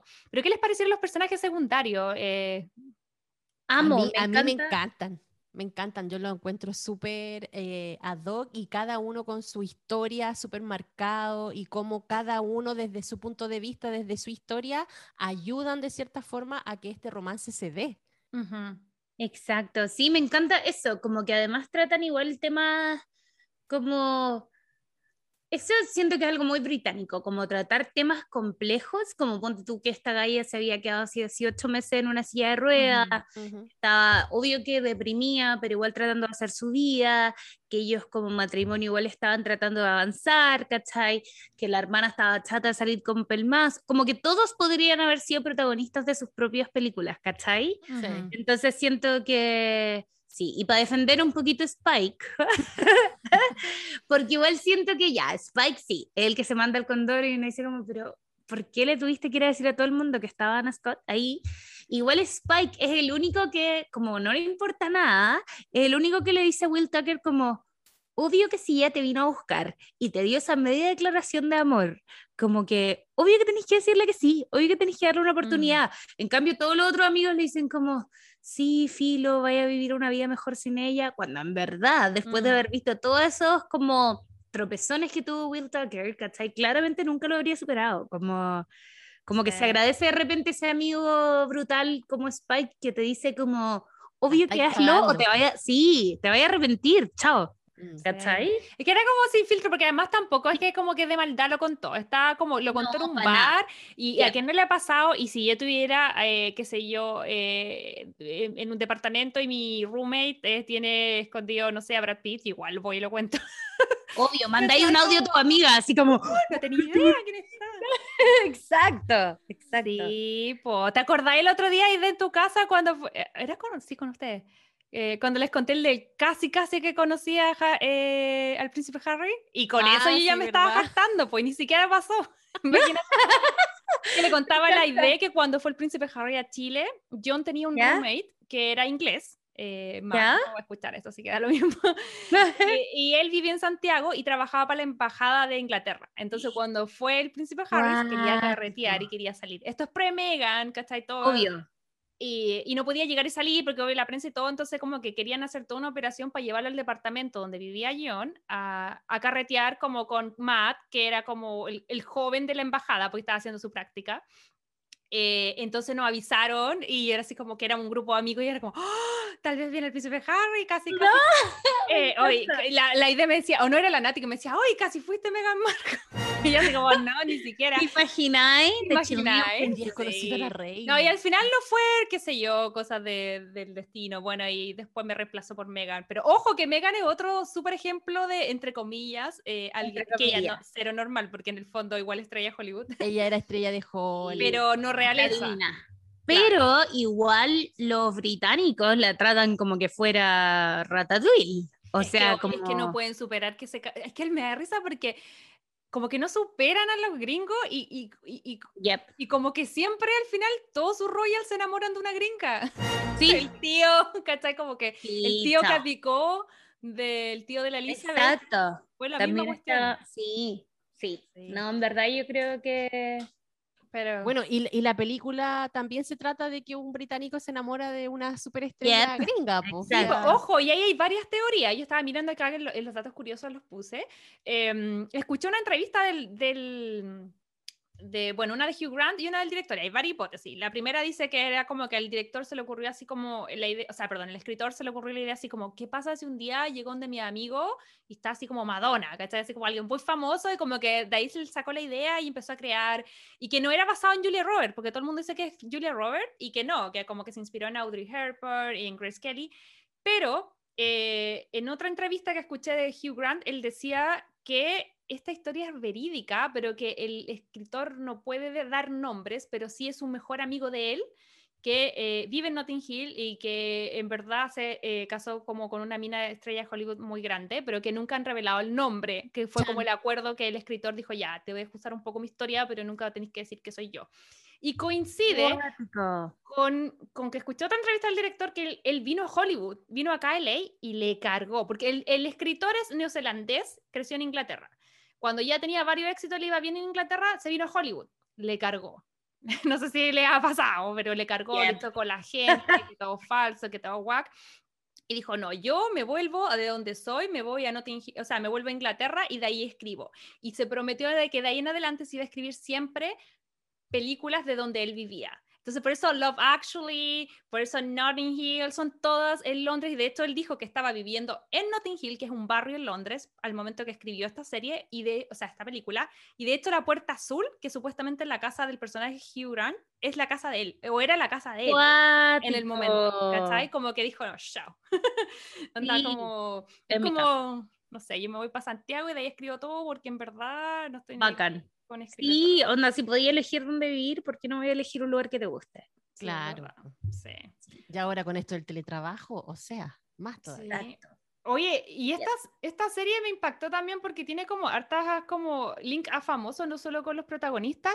¿Cacharon que Adele cuando se estaba haciendo famosa eh, tenía un poquito de plata, compró el departamento que está arriba de la librería y vivió ahí por un tiempo? No, porque era, era mega fan de la serie, o sea, perdón, de la película. y obviamente ellos grabaron eh, la librería, que cacharon, lo mismo que Hobbiton, como que cacharon que eh, iba a ser como negocio, era un buen negocio, entonces la librería no existe, pero existe como un gift shop que eh, vende recuerditos. Em, y eso estuvo funcionando hasta la fecha. Y en algún momento Adele, hace como 10 años atrás, eh, y tenía un poquito de plata, se fue a vivir ahí. Pero luego cachó que estaba un poco conocida y que obviamente siempre había turistas. Exacto. Eh, eh, y ahí ya después lo vendió y se fue. Pero está interesante ver cómo esta película es como un icono por mucho tiempo. Además tiene más de 20 años, o sea, una película que haya podido reposar harto en la mente de harta gente. Exacto. Bueno, y que tenga más de 20 años también hace que la música es icónica. Es como siento que es mucho lo que hablábamos como en la boda de mi mejor amigo, que la música te mueve, como que es todo como... sí. ¿Sabes que me acordé harto de ti? Oh, perdón, dale, dale, dale, La parte de la escena donde él viene de vuelta con los platos ya después de ese encuentro nefasto que, que tuvo con ella cuando llegó el novio actual y todo. Y cuando Ay, cuéntale un poquito la, cuenta un poquito la escena, porque no hemos hablado de la película. Cuenta esa escena y de ahí nos contáis por qué. Ya, entonces estaba todo dado para que ellos se fueran al hotel juntos, ella lo había invitado, obviamente ahí decía, oye, esto sí va a resultar. Llega a la, a la recámara del hotel ¿Mm? Y, le abre la puerta a ella y le dice, sabéis que tenéis que irte, eh, no, no pensaba que iba a pasar esto, bla, bla, bla. Y había llegado de sorpresa el novio actual, legal, que había como para toda la gente en Hollywood. Y el tipo obviamente también era un tipo famoso, un actor. interpretado por Alec Baldwin. Mm, y nada, pues, o sea, nefasto el encuentro porque al final él tiene que hacerse pasar, Will tiene que hacerse pasar por eh, un caballero de, servicio mm, de, hotel y al final termina llevándose los platos y el basurero con basura. por Dios, qué triste. Por es súper triste. Y ella como que trata de arreglarla, pero en verdad la arregla pésimo. Como que, ay, no, como, ¿qué, qué y, escena más incómoda? Están ahí enfrente de él y esa fue como, y, y es súper cierto lo que él dice en ese momento, dice, acabo de ver la realidad, o sea, estaba yo soñando, en qué cabeza tenía que estaba soñando y acabo de chocar con, con Pero eso, eso que decís es súper importante porque al final siento yo que no en todo orden de cosas, no siempre la idea es que ojalá todos brillemos y que, y que brillemos con así como igualdad las dos eh, cuando están en una pareja. Eh, pero, por ejemplo, en el caso, no es nuestro caso, pero en el caso de la gente como de Hollywood, que yo creo que tiene matrimonio exitoso, tiene mucho que ver con que uno de los dos tome como distancia de palco y básicamente deje brillar al otro y ese tipo de relaciones son las que más funcionan. De repente, cuando los dos son como superestrella, como que colapsan. casi, casi todo. Ahora, no esto, también hay casos exitosos de matrimonios como la Rita Wilson y, Tom Hanks, que han estado casados millones de años, pero son los menos. Pero yo pensaba como que ese momento Will se da cuenta de decir, esta es la vida de ella, no la voy a mm. cambiar, aunque ella se retire mañana y no haga más películas, ya es así de conocida. ¿Cachai? Como que a esto es lo que me tengo que enfrentar, soy capaz o no. ¿Cachai? Como inconsciente. Obviamente yo creo que él quería todo el rato intentarlo, pero en el fondo era mm. como, como una cachetada de realidad, siento yo. Mm. Y, y, también como toda decisión importante que ella tome, como terminar con el pololo, partir con un nuevo pololo, va a tener que pasar como por un equipo de publicistas, por un equipo como de, ¿cachai? Porque ah. claramente la única razón de por qué ella no había terminado con este pololo es porque era conveniente para ese momento tener este pololo pendiente, ¿cachai? Totalmente. Qué heavy. Sí. Oye, y antes que se me olvide que estaba ahí hablando lo de la música, em, me acordé, Caleta, de ti porque volví a escuchar el capítulo de Crazy Stupid Love y nosotros ese día nos preguntábamos harto por qué esa película no había quedado tanto en la retina y yo me acuerdo que tú dijiste así como, no tiene una buena canción. Y es Puede ser. Es heavy, como que la volví, a, la volví a revisar el playlist y no tiene una, buena, no tiene una canción icónica y es heavy como todas estas canciones, o sea, uno escucha Notting Hill y escucha eh, She de Elvis Costello, que es como la típica, la voy a poner ahora en post. Eh, y, sabéis que esta película, ¿cachai? Y pasa lo mismo con La voz de Mejor Amigo, con Titanic, ¿cachai? Exacto. Incluso hay una, la canción que ponen, ni siquiera como que la tengo en mi cabeza, solo sé que es como que los acompaña demasiado. Me encanta esa escena final cuando como que tienen que ir y se amontonan todos los amigos en un, en un autito enano por las calles enanas de Londres y también hay una música como de persecución, así como tienen que llegar, tienen que llegar, ¿cachai? Oye, qué escena más maravillosa, por favor. Ya empezamos a cerrar la película con esa escena que es la secuencia final hasta el momento hemos visto una, serie de situaciones, ya sabemos que estos dos personajes están separados por este mundo de la, fama y la no fama, y, van y vienen, y, y, están en un momento en que él se decide por ella, ella después por él, que sí, que no, y al final, final, final, eh, hay un intento, eh, ya ha pasado el tiempo, ya se habían separado por otro tiempo, ella vuelve a Londres a grabar una película y ahí es donde venía lo que tú estabas hablando de que Spike, el amigo, el roommate, le dice, oye, tienes que jugártela.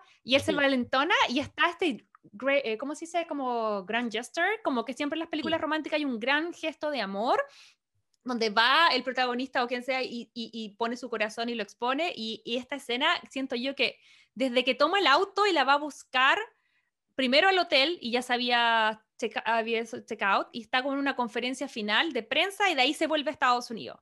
Y ahí es cuando pasa esta, esta, esta eh, como secuencia. de cuéntame un poquitito qué te pasa a ti. A mí es mi favorita. Siento que eh, eh, como, como está escrita, como está actuada la música, es como súper redondita. De hecho, como que yo tengo un cuadernito con que anoto y cuando terminó la película anoté excelente final. Quedé con el corazón llenito. Te juro, porque es como que toda la pandilla va en busca del gran premio. Esa, esa, esa es mi sensación.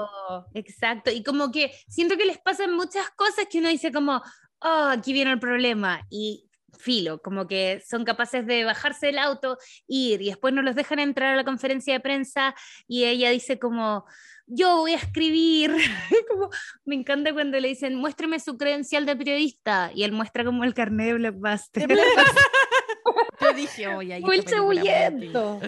Sí, pero al final lo logra y, y es súper loco porque esa escena es como íntima a pesar de que básicamente el personaje The Whale entra a una conferencia plagada de periodistas donde está Ana hablando de su última película y no sé, más de 100 periodistas.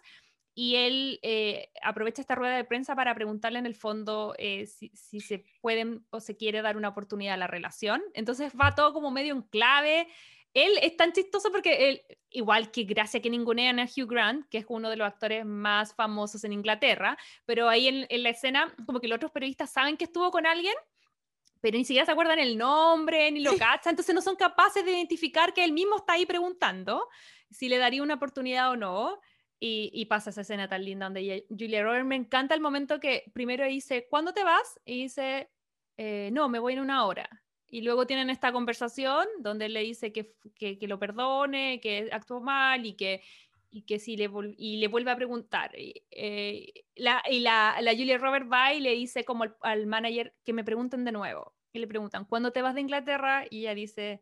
Indefinido. indefinido. Indefinido. Me encanta. Es que además Julia Robert, yo siento que igual como que ella se da cuenta que, que al final como que abusó de su glam, ¿cachai? Porque, porque que tantas personas te van a perdonar que llegues a la casa de la persona con la que saliste y, oh, chuta, está mi pololo. Como, ¿broma? ¿Cachai? Pero ella llega y como que le compra el cuadro original que él había visto, eh, de Basquiat, creo que. No, no es Basquiat. Eh, la, la idea sabía quién era.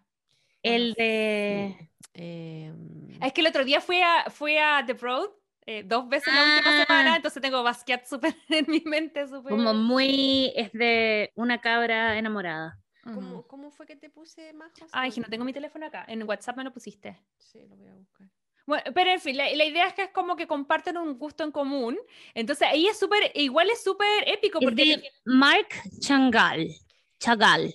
Chagal, Chagal. Pero ahí, lo, ahí... se llama La Marie, la novia.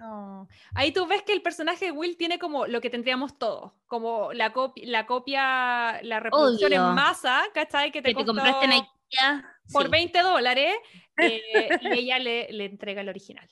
Entrega el original y que tenía ella en su casa, porque también le gustaba.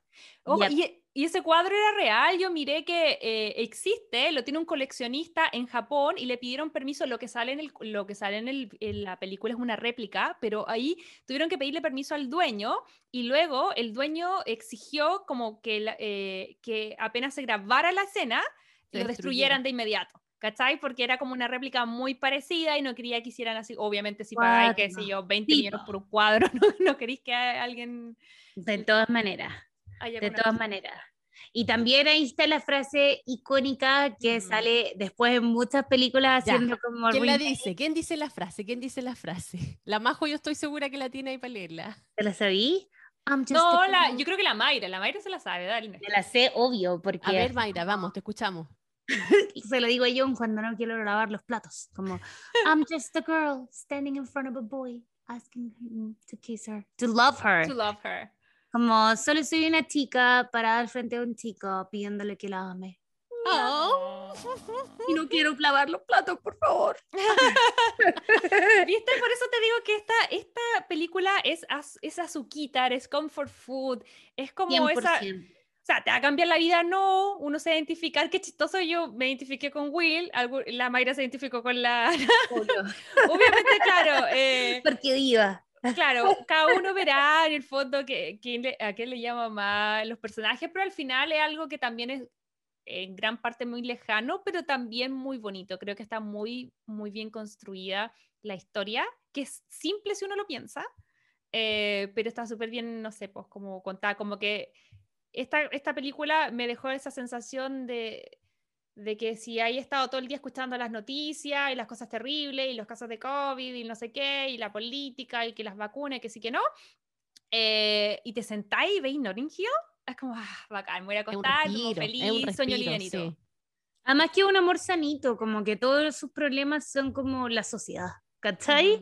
Como que ellos en verdad solo quieren como estar ahí sentados en la banquita escuchando música, ¿cachai? Como... Ay, esa escena que es bonita. Maravillosa. Y esa, esa banca se fue para Australia, creo, ¿no? Sí. No. Sí, la subastaron, pero ojo que la subastó un tipo con muchas lucas. la compró porque se había portado mal y se la regaló como su señora, fue como para que lo perdonara y no se separaran, y la señora lo mandó a freír monos con la... Y, y, se separaron igual, entonces al final con el tiempo la donó, porque fue como no me resultó, y está como en un, en un parque en Australia, ¿cachai? Como que ahora es propiedad pública de la ciudad y es como la banca donde se grabó eso. Cuático. Obvio que todo el mundo va a sacarse la misma foto, apenas te embarazas y ¡pum! foto. Sí, qué, bonita. Hoy no se me había ocurrido. lo voy a anotar para el futuro. Oye, y ahora que ya revisamos como los momentos más icónicos, antes de cerrar, quería preguntarles qué les parece Julia y qué les parece Hugh Grant en esta película. Perfectos para el personaje que tienen, los dos. Perfectos a pesar de que yo a Hugh Grant siento que lo conocí con esta película y me dolió el alma enterarme que Hugh Grant es como el rompecorazones de Londres. Ay, pero Mayra, ¿no te acuerdas del incidente de la prostituta? ¿Y de Elizabeth Hurley? ¿Qué? Más chica. ¿What? Sí, pues, la Mayra yo creo que era más chica. Yo lo primero que tengo recuerdos de él, él era súper, él era pololo de la Elizabeth Hurley, que es una mina estupenda, una actriz espectacular en Inglaterra, súper guapa. Ellos eran como la pareja, era, era Brad Pitt y Jennifer Aniston, pero ingleses. Y él tuvo un gran escándalo con paparazzi porque lo pillaron con una prostituta y salieron una foto y todo, y bueno, ahí terminaron y fue súper mediático y todo. Era como, si engañan a la, eh, Elizabeth Hurley, onda, ¿qué onda yo? Es como lo que pasa con la Pampita, con la Beyoncé. Pinga loca, pinga loca. Entonces era, él es pichula loca, pues, y todo. Eh, y, 100%. Yo lo conocí con esta película y le dije, no, porque después en la otra película, eh, como que quedó casteado de este personaje igual, porque en, um, en cuatro Jones. British Jones, no, no, pero ahí al revés, po. ahí es pichula loca. Es el mismo todo el rato. El, mismo, sí. Sí, pero en, en Cuatro bodas y un funeral es este mismo personaje, es el mismo personaje. Es el mismo escritor, es la misma producción, pero en la, es antes, la Cuatro bodas y un funeral el 94 y esto es el 2000. Claro. pero es el mismo estilo, el gallo piola que se enamora de una gringa y la gringa tiene como un rollo en, el, en, en Estados Unidos y cada vez que se ven se aman, pero en verdad como que no puede funcionar. Y no voy a dar más spoilers, pero la lluvia. Ah, sí, oye, sí. no, él es maravilloso. A mí me pasa que, por ejemplo, para mí, mi top 3 de Hugh Grant son, obviamente, Notting Hill.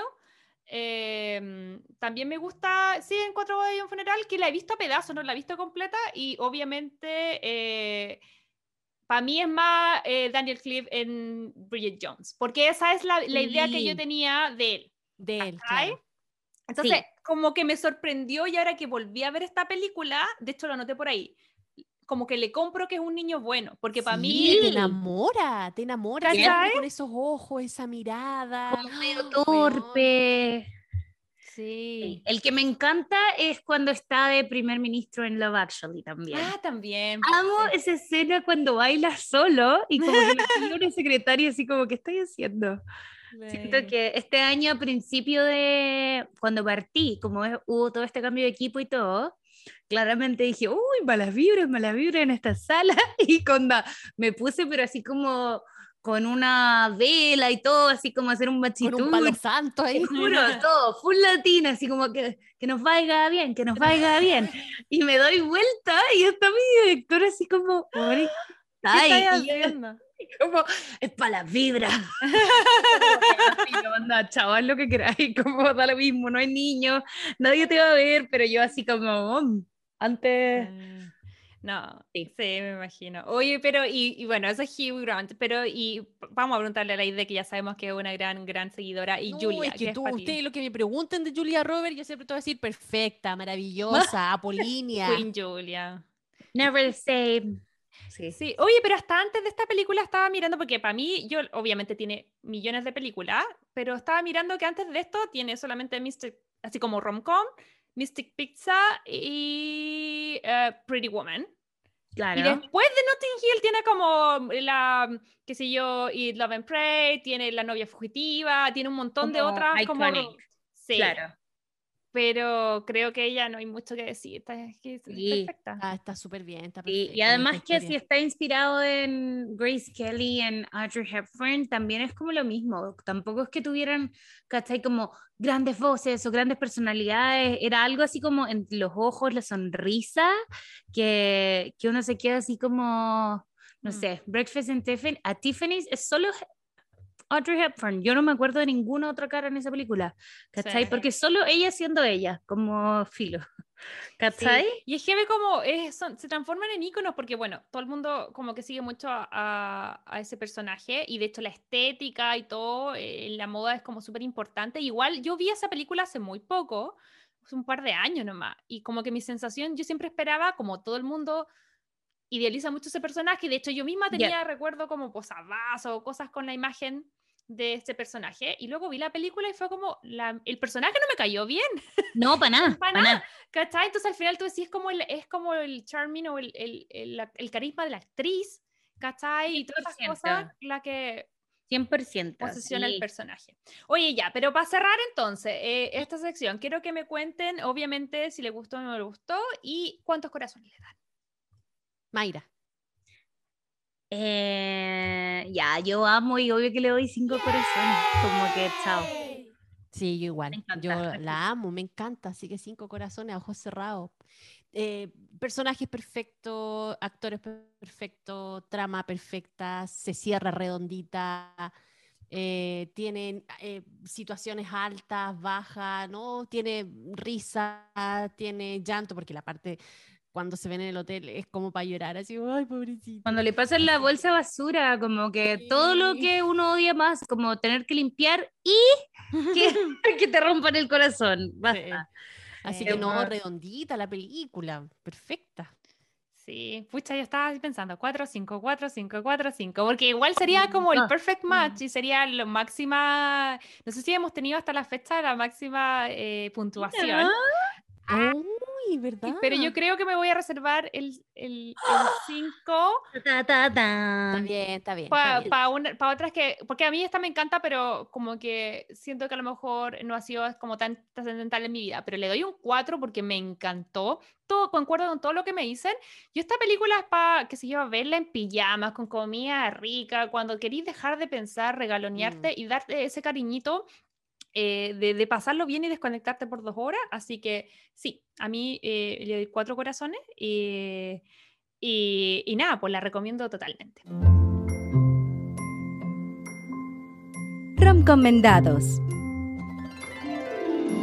Ya bueno, y ahora en nuestra próxima sección vamos a tener algo nuevo que queremos ideal con Majo acá y se llama los roncomendados. Así que Majo, ¿qué nos trae esta semana para esta sección? Gracias, Aide. Quería, oye, qué excelente lo hace. Habla bonito la idea, ¿no, Guaira? Sí.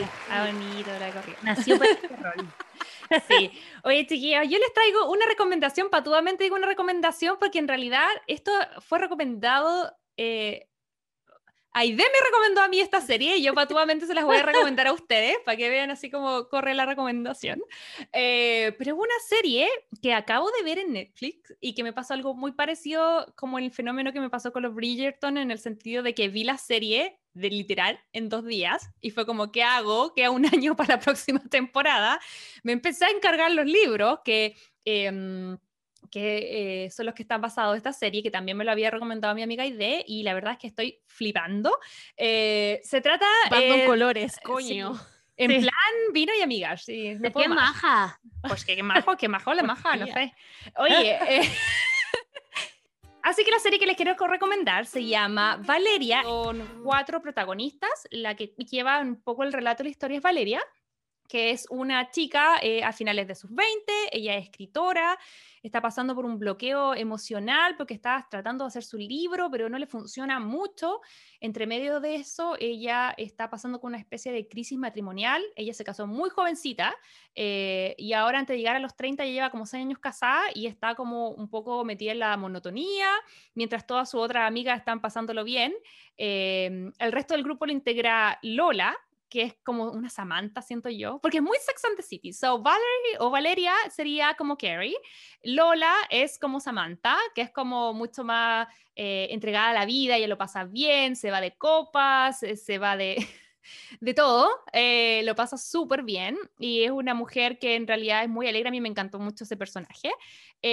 hay otro que se llama Carmen, es otra amiga que es una amiga publicista, que está como eh, muy enfocada en su carrera profesional y que ahí conoce un poco el amor, que es un compañero de trabajo que se llama Borja, eh, y ahí vamos a ver el inicio de su romance. Y finalmente Nerea, que es como una amiga que en el libro estaba viendo que era mm, arquitecto, pero parece que en, el, en, en, la serie es abogada, pero una persona muy correcta, ella em, es lesbiana, entonces está como... Eh, en la primera temporada tiene un rollo de que ama mucho a sus amigas, pero que hay una especie como de entorno que no la acompaña. De hecho, el, primer capítulo ella siempre le dicen, ¿por qué no tenéis novia? Y dice, porque no vamos a porque vamos a puros pares heteros. Entonces, ella está un poco así como mea, eh, como explorar como, como, como un mundo un poco más distinto al que está viviendo con sus amigas, pero que la verdad es que está súper divertida esta serie y, y antes de seguir, solamente quiero decirles que el gran descubrimiento para mí aparte de, la, de, lo entretenida que es, es Maxi Iglesias. ¿Lo cachaban? Yo no cachaba a ese actor. ¿Al que hace de Víctor? Sí. Eh, sí, yo lo cachaba de antes. Yo como que no veía tele española.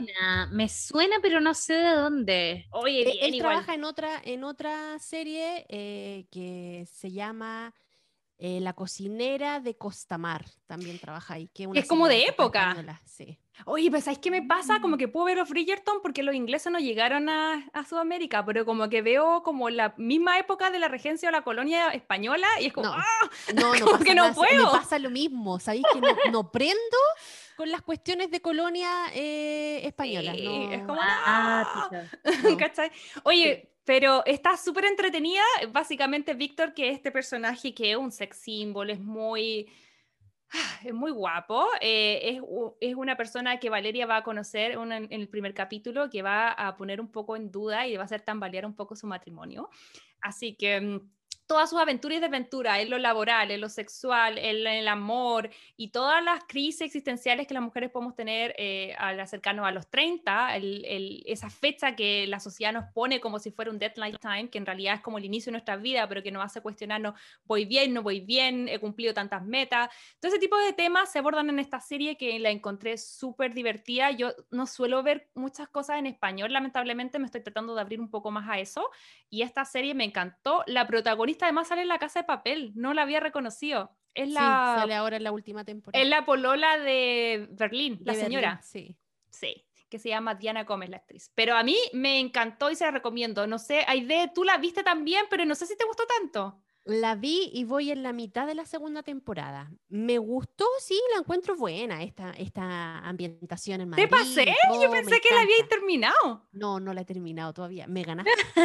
Ah, me pegué un, un, un Mayra con Grey's Anatomy. Me pegaste un maratón, sí. Eh, bueno, la cosa es que la vi... Eh, me gusta, sí, entretenida, pero me pasa que es un poquito más de lo mismo de la serie de Second the City. Entonces, como que. Mm, pero, es un género en sí, En el fondo. Sí. Sex and las cuatro amigas. Podrían haber puesto cinco amigas, no sé. Es que funciona con cuatro, es como los boy bands. Siempre son cinco. Ahora son siete con los, con los coreanos.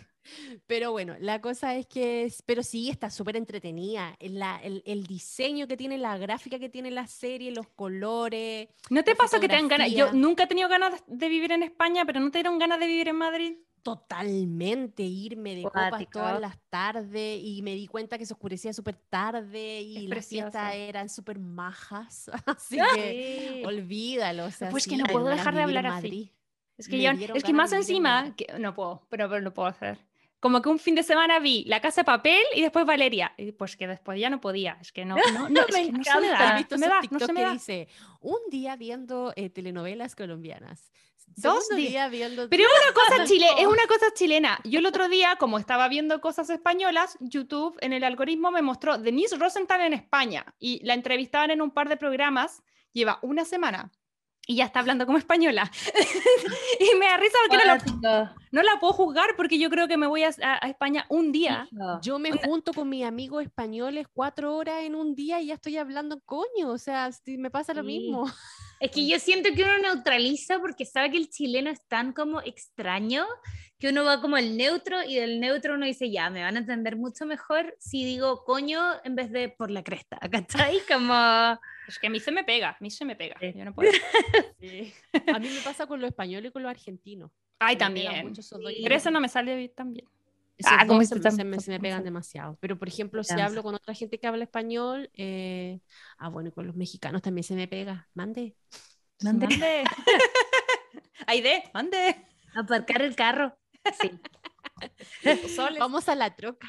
Sí. Vamos- oh, la troca, la troca gets to me. Como la troca me afecta. Sí. Sí. Oye, bueno, un cariñoso saludo. Así que alguien nos va a escuchar en España, en México, de todos esos lados. eh, en realidad nos encantan todos los acentos. Nosotros A mí tenemos un acento tan, eh, no sé, híbrido que en nuestra experiencia como que pasamos un segundo con alguien y se nos pega el acento. Yet, Sí. Sí, pero bueno, esa serie es livianita, tiene dos temporadas, ocho capítulos cada uno, está en Netflix, la verdad es que a mí me gustó, eh, ahora estoy entrando en la pasta de los libros y me encantó aún más. Eh, parece que no son tan iguales, así que vamos a entrar en la típica polémica de qué es mejor. Mm, interesante. el libro o la serie, yo me puse a buscar en YouTube y las típicas gente que era como full fan de los libros, como que odia la serie. Obvio. Y yo así como, amé la serie. Sí. Llegué aquí por la serie, sí. Como... Pero ojo que ahí hay distintos puntos, o sea, todo el mundo, hay, lo que le gusta a uno le puede disgustar al otro y esa es la magia de, de- de estas cosas de entretención que uno tiene que ir buscando y cuáles son los que a ustedes les gusta. Si les gustó eh, Sex and the City, si les gustó Girls, que es esta serie de HBO, es muy esa onda, pero española, un poco más livianita y, y muy bonita, así que si tienen tiempo y andan buscando lo que hacer, Valeria en Netflix.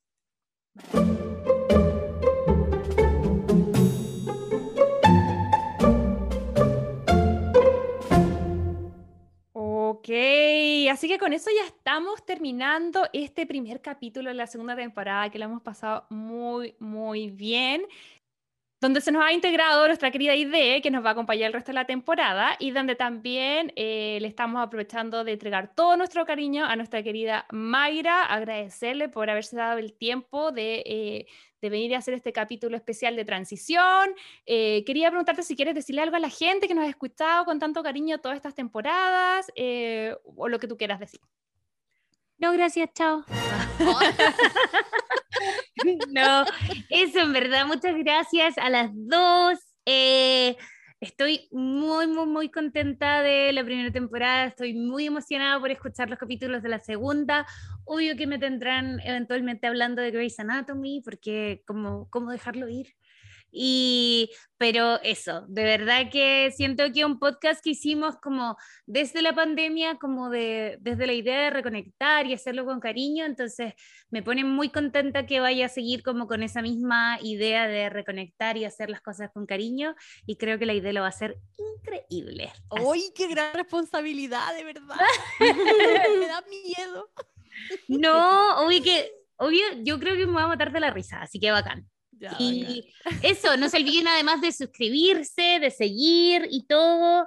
eh, en Instagram tenemos el TikTok, pero nunca lo hemos usado. A lo mejor ahí la, idea, algún, día. la idea se convierte en la TikToker estrella. ¿Te imagináis? ¿Te imagináis? No.